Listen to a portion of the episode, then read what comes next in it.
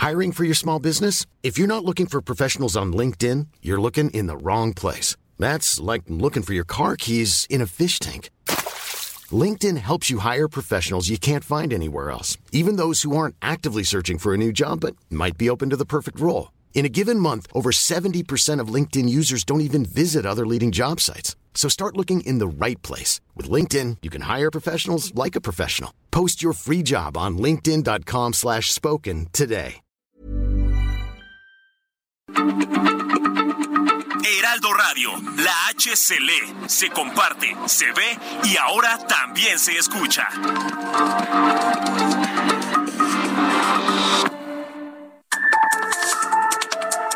Las coordenadas de la información. Con Alejandro Cacho.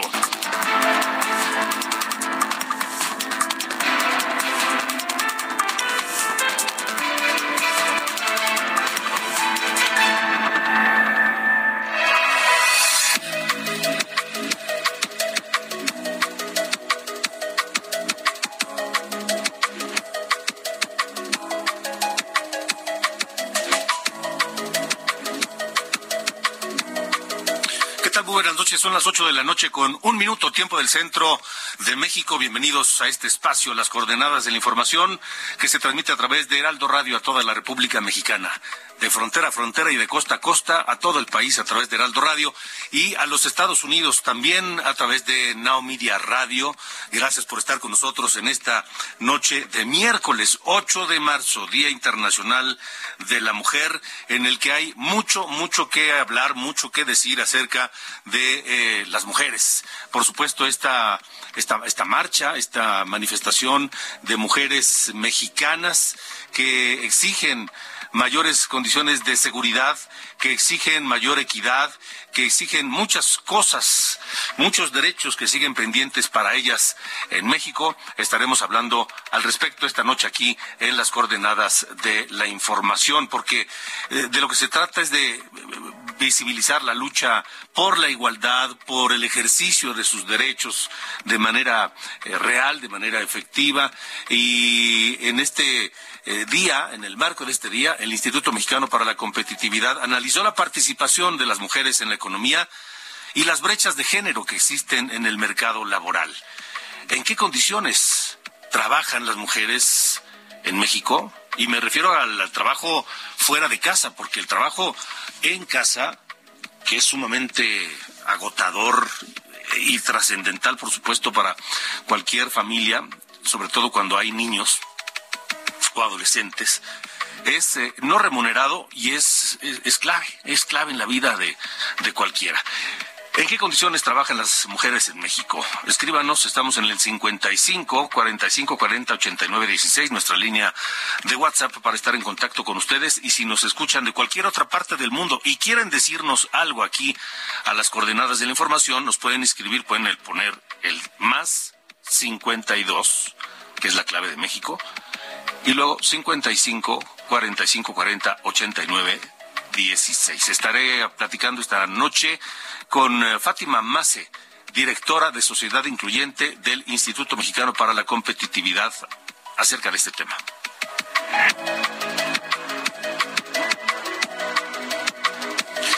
También pues eh, las secuelas y todo lo que falta por ver y escuchar del tema de estos ciudadanos norteamericanos que fueron atacados primero, luego secuestrados, eh, desaparecidos y que finalmente fueron hallados eh, en los alrededores de Matamoros, Tamaulipas, sigue, sigue dando de qué hablar, va a seguir dando de qué hablar porque no es un tema menor. Y le quiero decir algo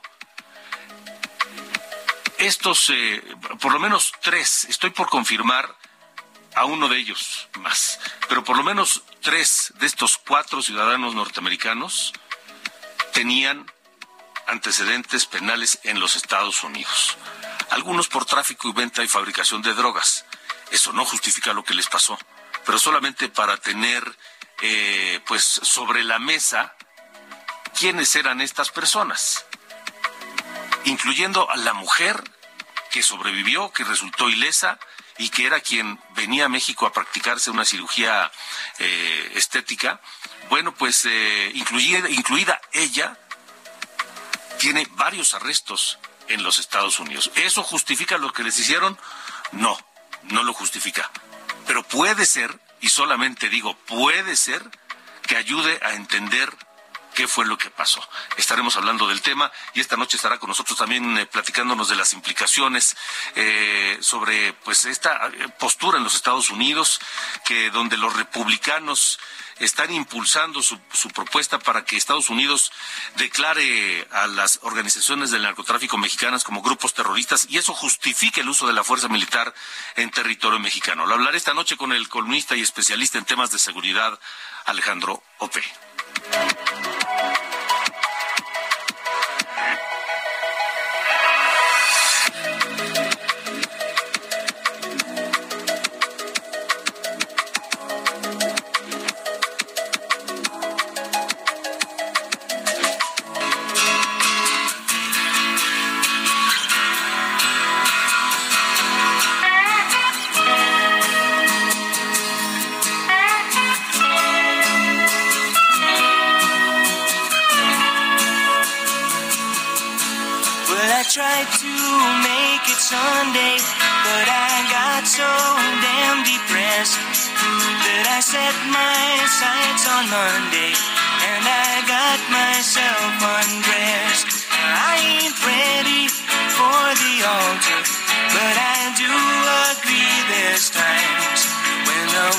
I'm unsure.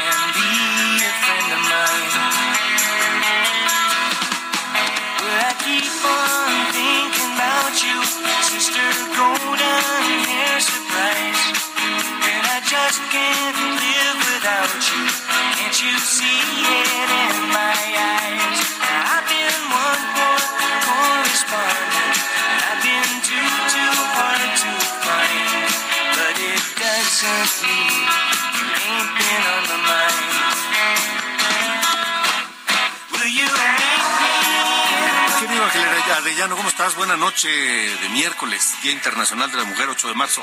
Muy bien, gracias Alejandro, buenas noches. Así es, miércoles 8 de marzo. Y arrancamos con música, esta llamada Sister, Gold, Sister Golden Hair de América. Y la escuchamos porque es una de las producciones que tuvo George Martin, ese gran productor que tuvo a cuestas toda la obra de los Beatles, pero que también se dio tiempo para producir otros artistas como este grupo América. Eh, también estuvo trabajando con, por ejemplo, con Cole Porter, con Elton John, con eh, eh, también con unos grupos de allá de los 60 que impulsó su carrera como Jerry and the Pacemakers. Así que vamos a estar escuchando hoy a algunos de los de las obras que produjo George Martin más allá de los Beatles. Y fíjate, por ejemplo, participó en, en la música de películas de James Bond, en Vive y Deja Morir, Live and Let Die en eh, Goldfinger, también en Desde Rusia con Amor, o sea que su carrera fue amplia, fue también compositor, arreglista y pues nada más con, con, lo que hizo con los Beatles, pues ya tendría suficiente para entrar en, digamos que, en la categoría de los grandes, mi estimado Alejandro. Pues lo estaremos escuchando, por supuesto, esta noche aquí en las coordenadas de la información. Así es. Ángel, gracias. Gracias. Hoy estamos eh, recordando eh, el día de su muerte, 8 de marzo de 2016. Tenía 90 años George Martin, productor musical. Venga.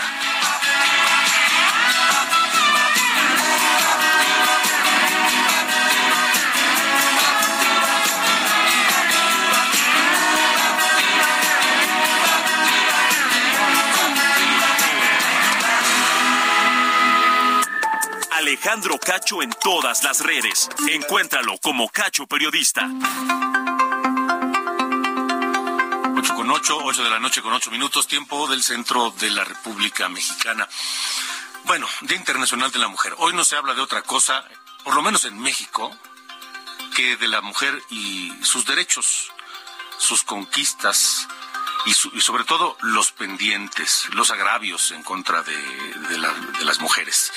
En este marco, el Instituto Mexicano para la Competitividad analizó la participación de las mujeres en la economía y las brechas de género que existen en el mercado laboral de, de nuestro país. Los más de la mitad de las mujeres en la economía remunerada, más de la mitad carece de prestaciones, de servicios de salud, de certidumbre jurídica y cada eh, conforme el, mayor, el, nivel jerárquico es mayor, hay menos mujeres participando de ellas. Esta noche me da mucho gusto saludar a la maestra Fátima Mase, directora de Sociedad Incluyente del Instituto Mexicano para la Competitividad. Fátima, gracias por estar nuevamente con nosotros. Buenas noches. Muchas gracias, Alejandro. Buenas noches. Un gusto estar contigo en el auditorio. Este, sabemos desde hace, históricamente, siempre, creo que esto no ha cambiado jamás, la desigualdad laboral entre hombres y mujeres en México, la desventaja que enfrentan las mujeres, pero por lo menos ha ido, ha ido disminuyéndose esa brecha entre hombres y mujeres en México, Fátima. ¿Podemos pensar que estamos en el, en el, en el camino correcto? Sí, mira, en, términos del mercado laboral sí podemos decir que las brechas se han ido cerrando. Eh, cada vez vemos a más mujeres que se incorporan a la fuerza laboral, cada vez vemos más eh, mujeres que cuestiones generales, o sea, ya hay conquistas, pero vamos a paso de tortuga. Y, creo yo que eh, justo en un día como eh, reconocer que este ritmo ha sido relativamente lento y que, eh, y que necesitamos hacer acciones para que estas brechas se cierren mucho más rápido. Hoy, si pensamos en la autonomía económica, en la posibilidad de que una mujer pueda generar sus propios ingresos eh, para tomar sus decisiones de una manera libre, eh, desde el aspecto financiero, digamos, eh, pues realmente es, una decisión que, que, es complicada, es muy compleja en México, porque hay muchas fuerzas que pareciera que están eh, jalando en la fuerza contraria. Y en ese sentido, pues hacer un llamado a que es, eh, toca actuar de, de parte de los gobiernos, de las organizaciones, pensando en los empleadores desde el sector privado y el sector público incluso, eh, con sus propios funcionarios, para generar mejores eh, condiciones que permitan atraer y retener el talento de las mujeres. Ahora, em, se va avanzando, pero, pero hay que acelerar el paso, ¿no, Fátima? Exactamente, exactamente, hay que acelerar el paso. Y yo, una propuesta que, tenemos desde el INCO desde hace mucho tiempo es pensar en, eh, en los beneficios que, que trae el, el, sumar a más mujeres. No, eh, es cierto que es una cuestión de derechos, no podemos ser la mitad de la población y, y, y, tener esta, esta serie de barreras tan, tan grandes para incorporarnos a la fuerza laboral, pero también es, es un tema económico, genera beneficios, el captar este talento, el talento de las mujeres que, que atrae innovación y, una forma diferente de resolver las tareas, trae beneficios económicos que en el INCO estimamos eh, de el, el 15%, o sea, en 2030 el PIB podría ser 15% mayor si logramos sumar a 8.2 millones de mujeres más a la economía remunerada. Entonces, y estos beneficios se ven reflejados en mayores ingresos para los hogares, mayor innovación y mejor desempeño económico para las para las organizaciones, para las empresas y eh, pues también Uy, si hay una mayor tasa de formalidad, pues hay, hay mayor recaudación, ¿no? Entonces, al final a todos nos conviene que más mujeres entren a la economía remunerada. Eh, ¿Qué tendría que pasar? Es, un, es una cuestión evidentemente cultural, pero no sé si pase también por el, por el legislativo, por pendientes a través del, del legislativo. No sé si los gobiernos pudieran hacer algo más. Eh, ¿Qué tendría que pasar para que esta brecha cada vez sea menor? Por supuesto, yo creo que aquí es una tarea que tenemos que hacer todas y todos como parte de esta sociedad para ir cerrando estas brechas mucho más rápido. del lado de los gobiernos tenemos varios pendientes. Uno de ellos es eh, hablar y revivir la discusión del Sistema Nacional de Cuidados, que hoy ya está la iniciativa eh, en el Congreso, pero no se ha discutido y no se le ha dado seguimiento. El, del lado estatal, ya hemos visto esfuerzos, por ejemplo, de Nuevo León, en donde ya se está eh, avanzando en lo que tiene que hacer el Estado, independientemente de que se apruebe o no la ley, eh, esta ley, eh, ya hay tareas que pueden ir haciendo los estados que estén comprometidos e, con, darle solución a la parte de los cuidados.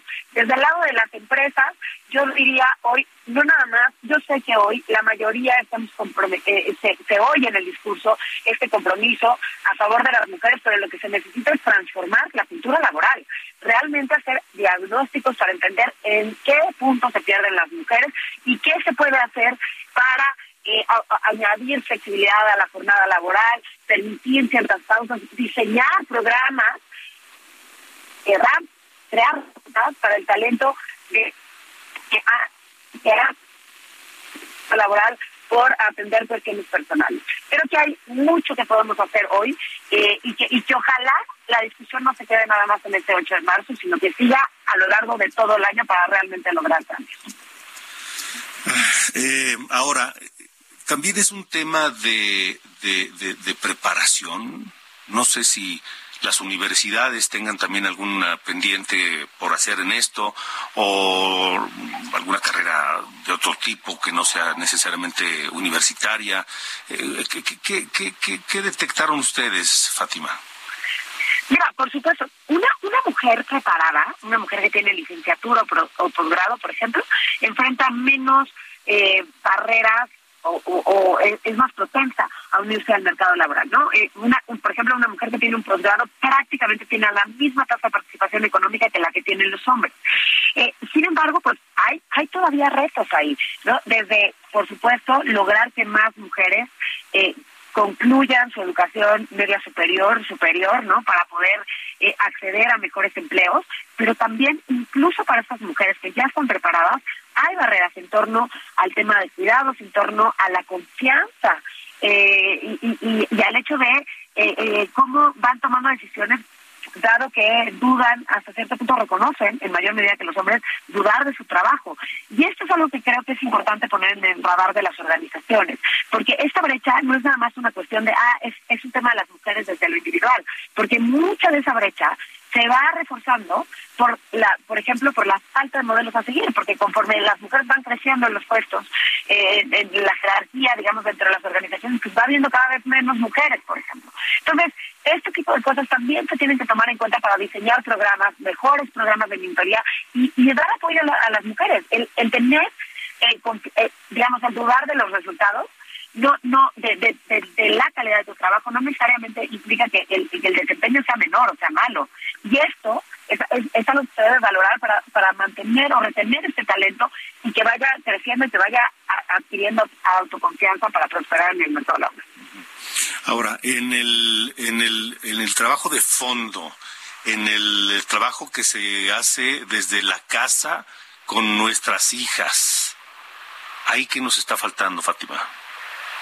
Pues mira, reconocer que esos roles de género se van afianzando desde la infancia, desde lo que ven las niñas y los niños también en, en, una dinámica familiar, eh, desde lo que les decimos a nuestras niñas que pueden que pueden soñar, ¿no? El, por ejemplo, el estar diciendo es que las matemáticas no son para las niñas, no es que eh, trabajar en una planta industrial pues probablemente no es para ti, probablemente es de las de las razones por las que hoy vemos a tan pocas, a solo tres de cada diez mujeres que se dedican a trabajos como ingenierías, matemáticas, eh, ciencia, y por lo que están súper representados en estos sectores que hoy son tan importantes. Entonces, hay que reconocer que, el trabajo en casa, la dinámica que observan es muy importante y, crear, y, realmente aquí sí hago un énfasis en esta, esta educación, esta nueva educación que quisiéramos en la igualdad, tiene que ser tanto para niñas como para niños. Es fundamental si queremos romper estos roles de género. Y esta parte de esta educación... y la, parte con responsabilidad, ¿eh? Déjame, perdón, porque ahí eh, el hecho de decir hoy, hoy mucho de las brechas que estamos viendo, todos los de lo que y, y, y, y creo que aquí es hacer un llamado a los hombres. Todos los hombres que hoy se simpaticen con esta causa, es importante que le entren en mayor medida a los cuidados del hogar, a las tareas del hogar, a los cuidados de hijos, de adultos mayores, de cualquier familiar que lo requiera, porque es importante, porque si, si ellos no adoptan un rol mucho más activo, pues difícilmente vamos a poder ver que, que, que, el equilibrio cambie.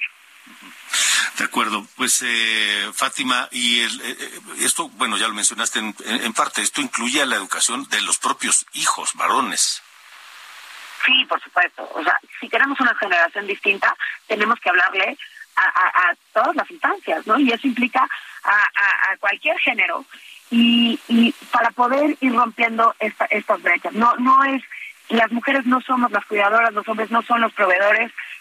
a lo largo de la historia pareciera que, así fue como hemos crecido, pero creo que eso empieza a cambiar. y, es importante pues reforzar esta idea porque las cosas pueden ser diferentes. De acuerdo, pues eh, Fátima, te agradezco mucho que nos hayas acompañado esta noche. Nosotros, eh, por supuesto, seguiremos en el tema. Muchas gracias, Fátima. Gracias a ti, buenas noches. Gracias, buenas noches. Es eh, Fátima Mase, directora de Sociedad Incluyente del Instituto Mexicano para la Competitividad. Son las ocho con diecinueve. Las coordenadas de la información. Con Alejandro Cacho. Bueno, según eh, informa la Secretaría de Gobierno de la Ciudad de México, eh, la marcha de este 8 de marzo de hoy, que se congregó en el Zócalo de la Ciudad de México, contó con un total de 90 mil asistentes, de acuerdo a la Secretaría de Gobierno de la Ciudad de México. Pero ya sabemos que a veces les fallan las cuentas. Es, es común que les fallen las cuentas, porque cuentan de más cuando son marchas eh, oficiales del gobierno, de Morena, y cuentan de menos cuando son marchas de otra índole. Pero bueno, reportan 90 mil asistentes esta noche en el Zócalo de la Ciudad de México. Por supuesto, eh, este, tenemos por supuesto más información y vamos a cambiar de tema porque seguimos hablando de este sujeto José Luis Moya Moya, quien eh, ha intentado extorsionar a Heraldo Media Group pero no es la única vez que lo ha logrado, no, no es la única vez que lo ha intentado. Escuche esto. José Luis Moya Moya, además de extorsionar, usurpaba funciones. Fue asesor del entonces asambleísta del Distrito Federal Salvador Abascal Carranza. Los temas, sobre todo que les, les la, la atención en los temas de corrupción. Antes de darme cuenta de que realmente él un corrupto. Moya Moya llegó a la Asamblea Capitalina por recomendaciones que le hicieron a Salvador Abascal Carranza, quien entonces presidía la Comisión de Hacienda y lo contrató como uno de sus asesores. Sin embargo, en agosto de 2003, este se ostentaba como el secretario particular del asambleísta para introducirse engañosamente en las dependencias de los gobiernos federal y local para obtener información y luego presentar denuncias de supuestas irregularidades administrativas como adquisiciones de equipos de oficina y flotillas de vehículos con sobreprecio. Entonces hice una carta que circulé en todos, eh, todas las secretarías diciendo que no podía eh, actuar en mi nombre porque no le había dado ningún nombramiento, que actuaba por cuenta propia. Entonces, eh, y que había cesado sus funciones conmigo. Lo acusó de abuso de confianza, ya que entre otras ilegalidades, Moya Moya presentó una denuncia por supuestas irregularidades cometidas en la Secretaría de Pública Federal y lo despidió.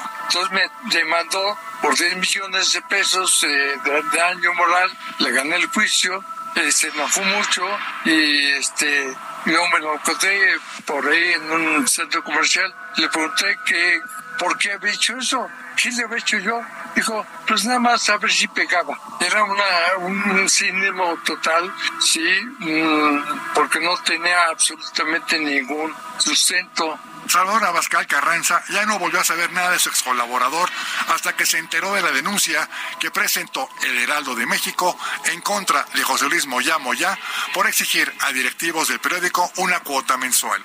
No, es posible que siga ese sujeto haciendo daño como me lo quiso hacer a mí y como seguramente se los ha hecho mucho y, e, impunemente.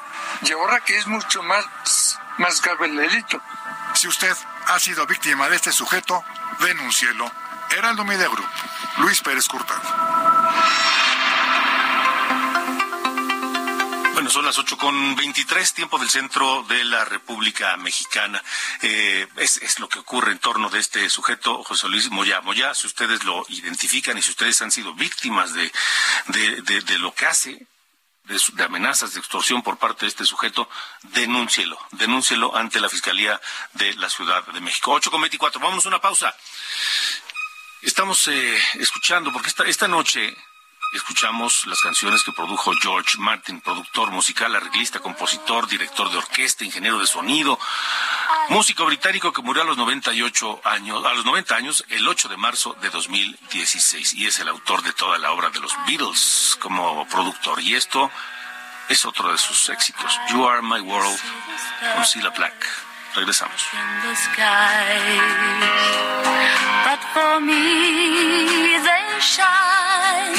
Within your eyes as the trees reach for the sun above. So my arms reach out to you for love.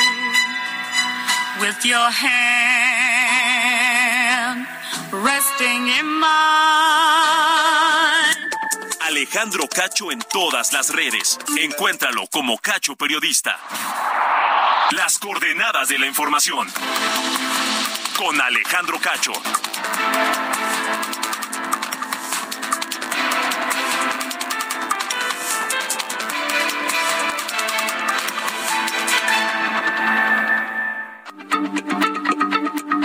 Heraldo Radio, la H se lee, se comparte, se ve y ahora también se escucha.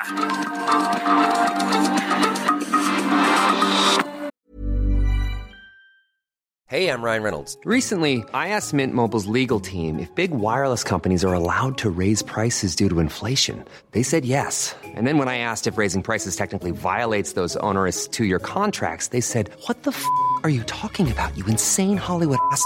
F- So to recap, we're cutting the price of Mint Unlimited from $30 a month to just $15 a month. Give it a try at mintmobile.com slash switch. $45 upfront for three months plus taxes and fees. Promo rate for new customers for limited time. Unlimited more than 40 gigabytes per month. Slows. Full terms at mintmobile.com.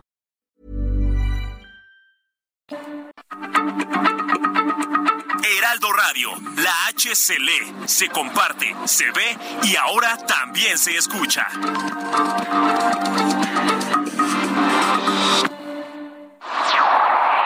Las coordenadas de la información.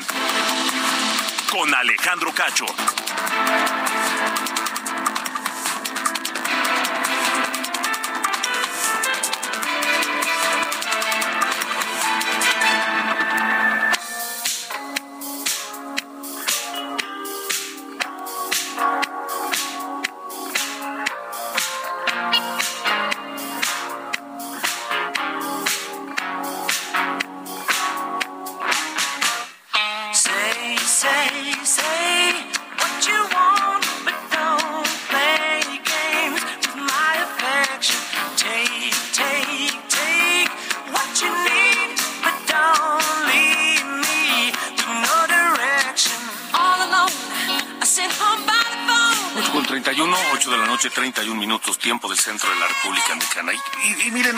Estamos escuchando, vaya tema este.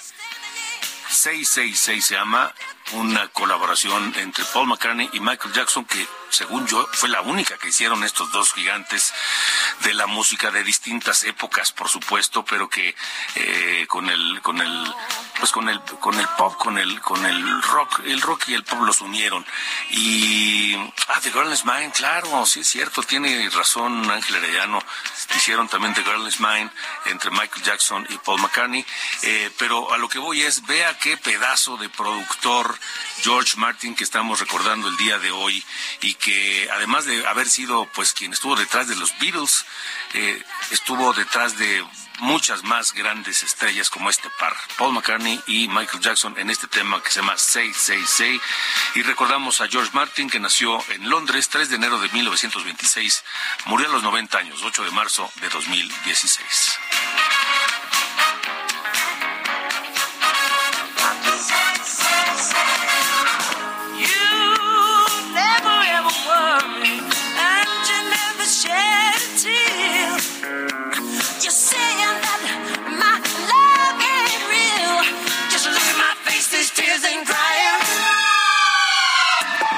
Alejandro Cacho en todas las redes. Encuéntralo como Cacho Periodista.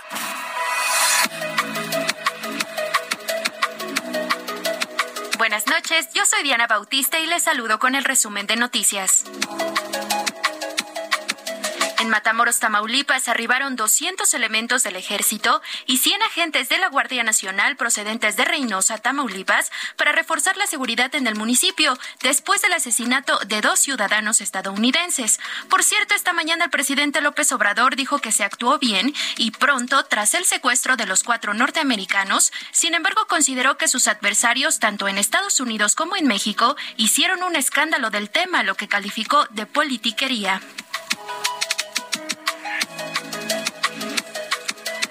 Un juez concedió una suspensión definitiva a Ovidio Guzmán contra la orden de aprehensión librada en nuestro país, aunque no se revelaron los delitos por los que se emitió, pero ahora ya no podrá ser cumplimentada.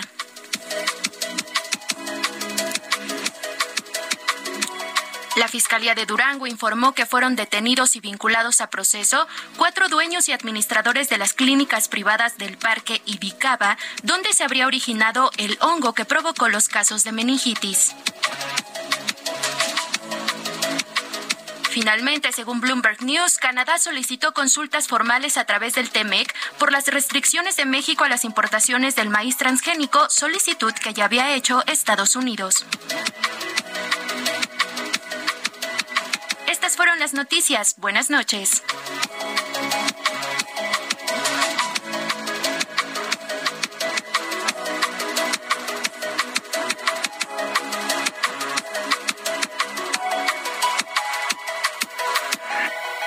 Las coordenadas de la información. Con Alejandro Cacho.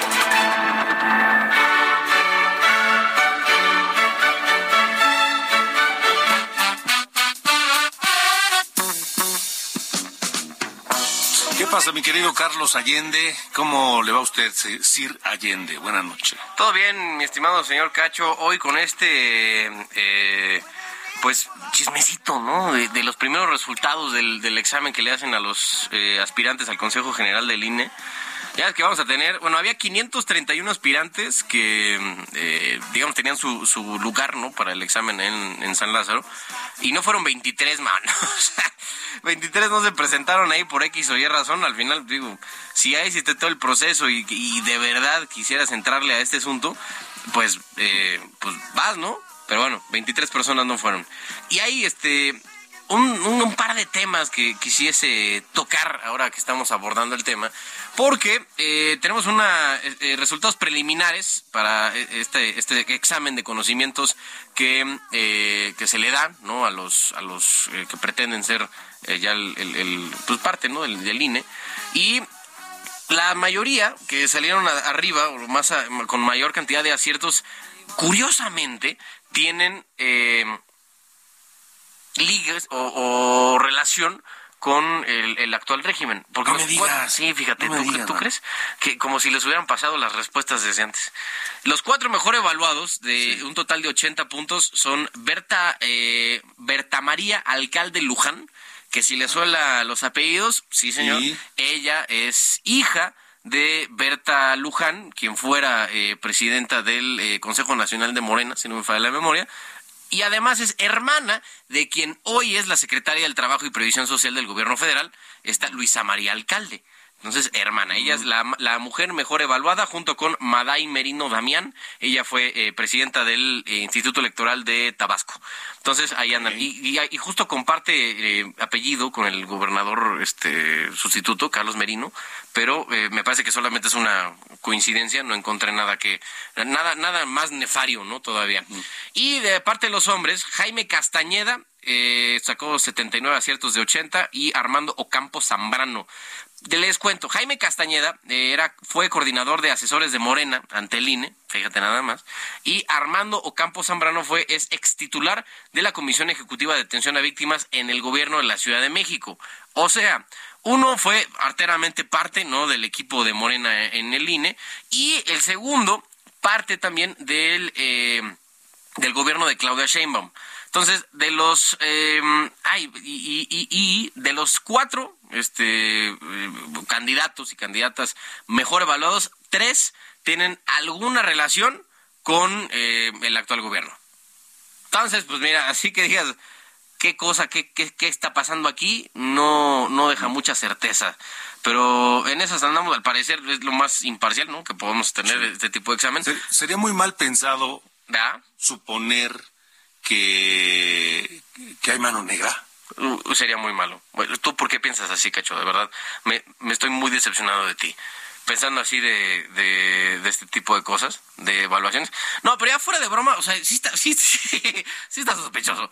O sea, miren, podemos darles el, el, beneficio de la duda, ¿no? De que pues en una de esas, ¿no? O sea, coincidencias de la vida, pero eh, por no dejar, vamos a, a tener eh, muy pelado el ojo ¿no? Para ver qué es lo que pasa a través de esta convocatoria, porque de nuevo son resultados preliminares. Hay 508 exámenes que el, eh, el, comité técnico tiene que revisar y a partir de aquí va a haber una entrevista eh, que van a tener que justo tener, que van a tener que eh, ejecutar, ¿no? En esta, que nada más para gente allá que nos escucha, que, que sigue el comité técnico de evaluación va a tener eh, que hacer otra revisión ya con los principales eh, perfiles que salieron del examen. 40% considerando el currículum vitae y, y documentos de soporte, 30% su exposición de motivos y el otro 30% que falta para el 100% de lo que van a evaluar, el ensayo que hayan hecho. El proceso va, va, a ser la próxima semana, del 11 al 14 de marzo, para eh, seguir avanzando en esta selección de eh, candidatos y candidatas para el INE, integrando quintetas, cuatro quintetas, solamente 20 personas van a estar en la lista final y de ahí pasarán a ser votadas al Pleno de la Cámara de Diputados. O sea, si, todo, todo se está encaminando a que queden eh, consejeros afines a la 4T. Pues digamos que sí, o sea, si tienes estos cuatro eh, o sea, estos cuatro tops, digamos, pues nada más es cosa de poner a uno en cada una de las cinco, de las cuatro listas de cinco personas y pues de ahí acomodar la votación a conveniencia. Está bueno. Pues no sé si está bueno, pero este pero en esas andan. Pues vamos a estar atentos. Oye, te comento rápidamente. Dígame. Rápidamente. Mira, esto no justifica lo que les hicieron a estas personas, a los estoy hablando de los cuatro norteamericanos que fueron atacados, secuestrados, asesinados y, desaparecidos allá en, Matamoros, Tamaulipas. Eh, que casi nada o nada se sabía de ellos. Y resulta que al menos tres de ellos, incluyendo a la mujer, tienen varios antecedentes o arrestos, pues, en los Estados Unidos.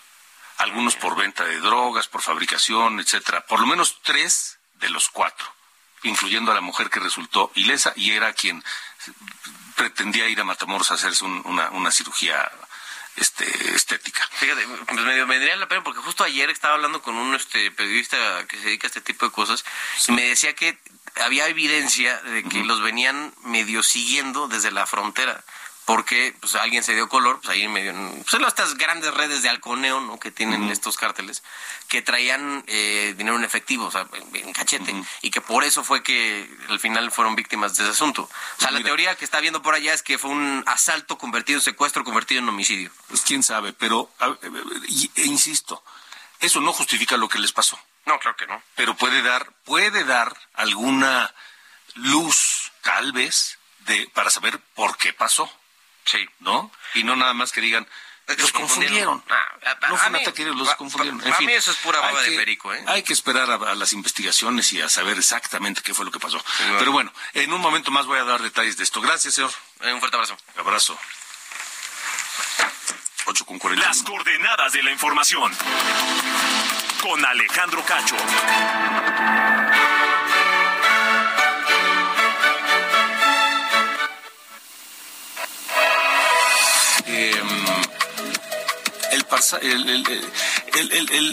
Este incidente con los cuatro ciudadanos norteamericanos en Matamoros ha aumentado la presión en Washington para que obligar al gobierno de Joe Biden a declarar como organizaciones terroristas a los cárteles mexicanos a fin de poder abrir la puerta para que vengan acá a hacer operaciones de corte militar en búsqueda o, para atrapar a los terroristas, puesto esto entre comillas. Em, ¿Esto es así? ¿Qué tanto podemos eh, temer que esto ocurra? ¿O es solamente, como dice el clásico, politiquería en Washington? Le agradezco al analista y columnista Alejandro Ope que nos acompaña esta noche. Alejandro, ¿cómo estás? Buenas noches. ¿Qué tal, Alejandro? Buenas noches, buenas noches, Víctor. ¿Tú cómo ves estas, estas presiones y todo esto que está eh, diciéndose en Washington en torno de declarar como terroristas a, a los cárteles mexicanos? Mira, son dos cosas distintas, ¿no? Uno es la eh, inclusión de uno o varios grupos criminales mexicanos en la lista, en una lista que mantiene el Departamento de Estado de organizaciones terroristas extranjeras. Eso es una parte. La otra parte es la posible autorización del uso de la fuerza militar en territorio mexicano por parte de Estados Unidos, con o sin la, anuencia del, gobierno de México. Esa, esa es la segunda parte. Eh, la primera es mucho más fácil que suceda, la segunda, la segunda se ve muy cuesta arriba, tendría, eh, es un acto legislativo, que tendría que pasar por varios, que tendría que pasar por varias eh, eh, aduanas, eh, tendría que aprobarse en la Cámara de Representantes, luego en el Senado, luego tendría que ser ratificado por el presidente, etcétera, se ve muy difícil. Pero, eh, lo primero, pues sí, no, no es, no es descabellado, ya ha estado cerca de suceder en varios momentos en el pasado. Eh, hoy lo frenó, hoy decidió el gobierno de, de, de Joe Biden frenarlo. O sea, esta es, esta es una acción eh, administrativa, ¿no? O sea, porque es el departamento del Estado el que sube o baja, ¿no? Eh, unilateralmente. Eh, entonces ahí no no hay, o sea, eh, decidió pararla pues por varias razones, ¿no? Eh, pero sí hay, déjame ponerte, lo que sí ha pasado en estos días es que se ha ido normalizando en el ecosistema, digamos, político, mediático, intelectual de la derecha estadounidense, la posibilidad no solo de declarar a estos grupos como terroristas, sino de intervenir militarmente en México. O sea, eso, esa idea ha, ha ido cobrando, eh, ha ido cobrando carta de identidad entre cierta parte del, del espectro político estadounidense, uh -huh. eh, que hoy por hoy es minoritaria, déjame ponerlo así, hoy por hoy está fuera del gobierno, pero podrían, eso podría cambiar en un futuro, ¿no? O sea, en 2024 pudiera ganar un candidato republicano a la presidencia, ¿no? Donald Trump o pues, el gobernador de, de Florida, perdón, de Ron DeSantis, por ejemplo, ¿no? Eh, en esas circunstancias, entonces, cuando esto ya cobró cierta legitimidad, ¿no? Política e intelectual, digamos, en, en, entre ese segmento, pues entonces se vuelve más probable, ¿no? O sea, se deja de ser lo que lo que parece descabellado, se vuelve hasta posible, si no es que probable. Eh, es una, no es una idea mala, es una idea malísima, ¿no? Eh, diseñada por gente que no tiene la más remota idea de lo que son los carteles de la droga en México. Eh, no son estructuras jerárquicas verticales que pueden ser con clara una clara delimitación organizacional que pueden ser atacadas militarmente. No se trata de redes mucho más horizontales eh, que operan en economías ilícitas muy complejas. Es decir, eh, hay que pensar, esto se parece más a un mercado que a un ejército. Eh, atacar un mercado con, con, drones no, no es tal vez la mejor manera de, de, de atenderlo, ¿no? Eh, el, o sea, y además que requeriría para tener posibilidades de éxito pues una intervención masiva y de muchos años que produciría no que produciría muchísimas bajas estadounidenses y, y, Estados Unidos ha demostrado a lo largo de, de, Vietnam para acá que no tiene mucha paciencia no para las bajas sí. propias. Pero para las ajenas no les importan, pero las propias sí les importan. Sí. Eh, Alejandro, entonces, ¿tú, ¿tú crees que se va a quedar en el ámbito de, pues, de la política y de los dimes y diretes en pues, medio de pues una no, a ver, no, no deja ponerte, o sea, esto, esto, a ver, lo que yo creo que sí debería preocuparnos es que esto debe ser una idea marginal, ¿no? Una idea excéntrica de figuras marginales, se ha ido moviendo al centro, ¿no? Del, al, al, al centro, de la discusión política intelectual eh, de, de, la derecha en Estados Unidos, del Partido Republicano y digamos de las organizaciones, las instituciones que rodean el Partido Republicano, ¿no? de, ya sea Fox News o no, o, los think tanks no de, eh, conservadores en Washington o los políticos, digamos, eh, prominentes en, Washington. Hoy, ayer, el eh, uno de los principales, eh, un, eh, un eh, representante importante, no un miembro importante de la Cámara de Representantes, dijo que fue un error de Donald Trump no bombardear México. Bueno, ya, ya, partiendo de ahí ya, nos estamos dando una idea. O sea, que, fue, que, o sea que, que, le pareció que fue demasiado moderado Donald Trump. Ajá. Eh, entonces, eso, eso ya te da una idea de cómo se ha ido normalizando la idea, esta, esta, esta, esta noción, ¿no? esta, esta táctica. Esta, entonces, digo, ahorita digo, no está en el ámbito de lo posible porque no, no está en el poder. Sí. Pero eventualmente lo van a estar. Eventualmente van a regresar, van a regresar al poder. Y allí, pues, pues no deja de ser impensable. Claro. Ahora, Alejandro, también de, de este lado, del lado de México, pues la actual política no no, no ayuda de mucho. Acuerdo, eh, eh, estoy, de acuerdo que, y, sobre todo, yo creo que el presidente está atrapado en su, propia retórica, ¿no? Es decir, alega que, que tiene una política distinta a los gobiernos del pasado, que eh, ahora no hay mano dura, que hay abrazos, sino balazos, sino tanto. Mientras, en los hechos hay mucho menos diferencia de lo que alega el presidente. Pero en la retórica, pues sí ha tratado de construir esta imagen de una política distinta. ¿no? Ya ha utilizado, o sea, eh, el problema es que todos estos señores, ¿no? De la derecha estadounidense, ¿no? Oye lo que dice el presidente dice, ahí está, ¿no? Ahí está, lo que les dijimos, ¿no? O sea, no hay ninguna, no hay ninguna voluntad de compartir estos grupos. Entonces tenemos que entrar nosotros. Eh, entonces, el presidente podría, digamos, moverse de esa posición, ¿no? adoptar tal vez un tono un poco más duro, más, más consistente con su política real, no, no, no con la que se imagina.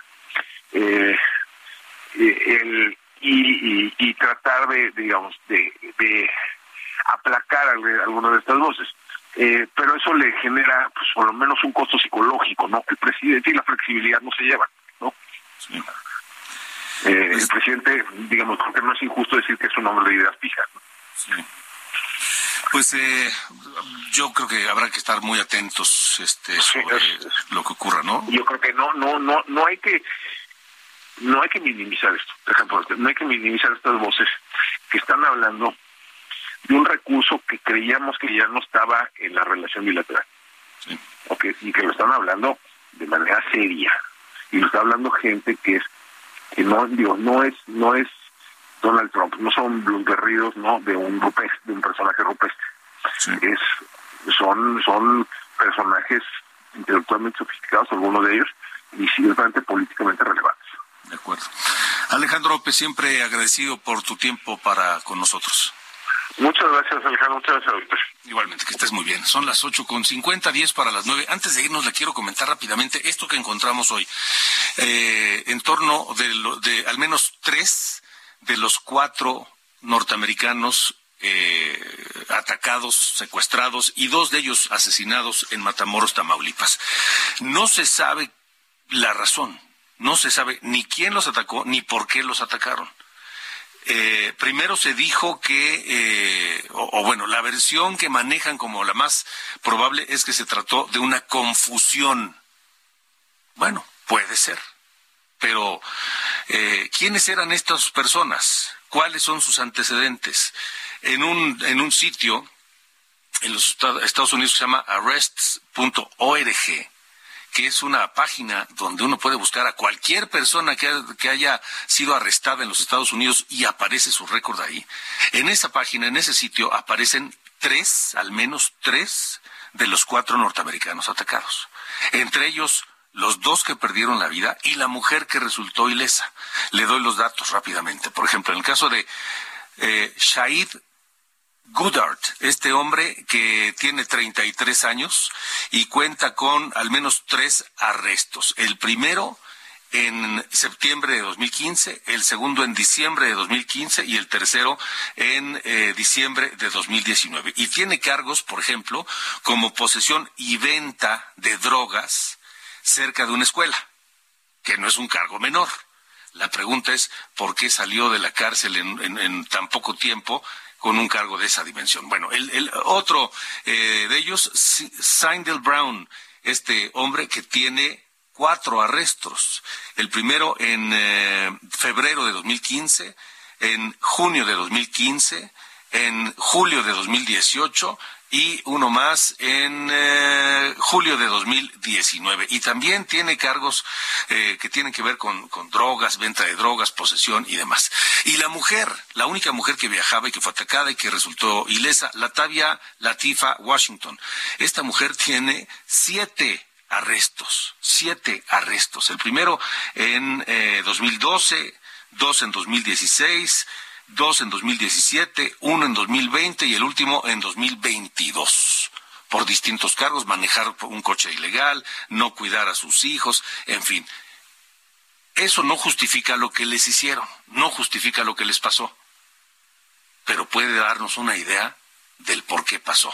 No estamos afirmando nada, simplemente son hechos, datos oficiales sobre los antecedentes de estas personas. Así nos vamos. Así terminamos esta noche esta emisión de las coordenadas de la información a través de Heraldo Radio y de Now Radio en los Estados Unidos. Y nos vamos con música, por supuesto, porque hoy hemos eh, recordado a George Martin, este productor musical, quien fue la mano detrás de los Beatles y que eh, hizo grandes éxitos con muchos otros eh, cantantes y grupos.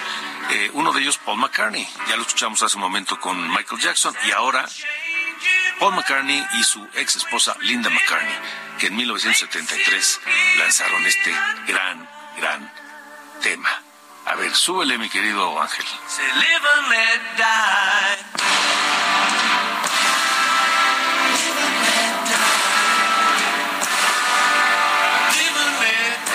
die. Vive y deja morir. Paul McCartney, Linda McCartney, 1973. Así nos despedimos. Pase buena noche. Hasta mañana. Suele.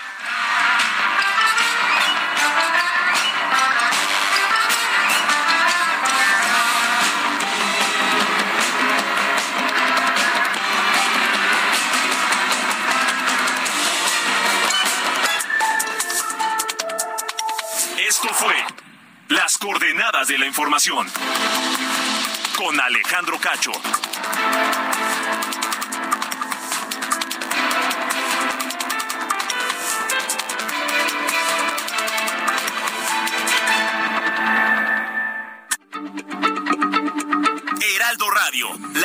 Se lee, se comparte, se ve y ahora también se escucha.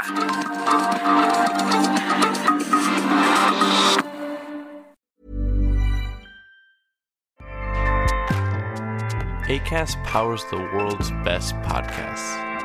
Here's a show that we recommend. The Real Housewives is a guilty pleasure for most, but if you're looking to not feel guilty about that pleasure, tune in to Everything Iconic with me, Danny Pellegrino, where I break down all the messy moments and behind the scenes antics of Bravo's popular franchise. And on Everything Iconic, I also interview celebrity guests like Kelly Ripa, Kiki Palmer, Drew Barrymore, Cameron Diaz, and more about their guilty pleasures, their past work, and so much more. So if you're pop culture obsessed and find yourself watching way too much reality TV like me, tune in to Everything Iconic with Danny Pellegrino wherever you listen to podcasts. ACAST helps creators launch, grow, and monetize their podcasts everywhere. ACAST.com.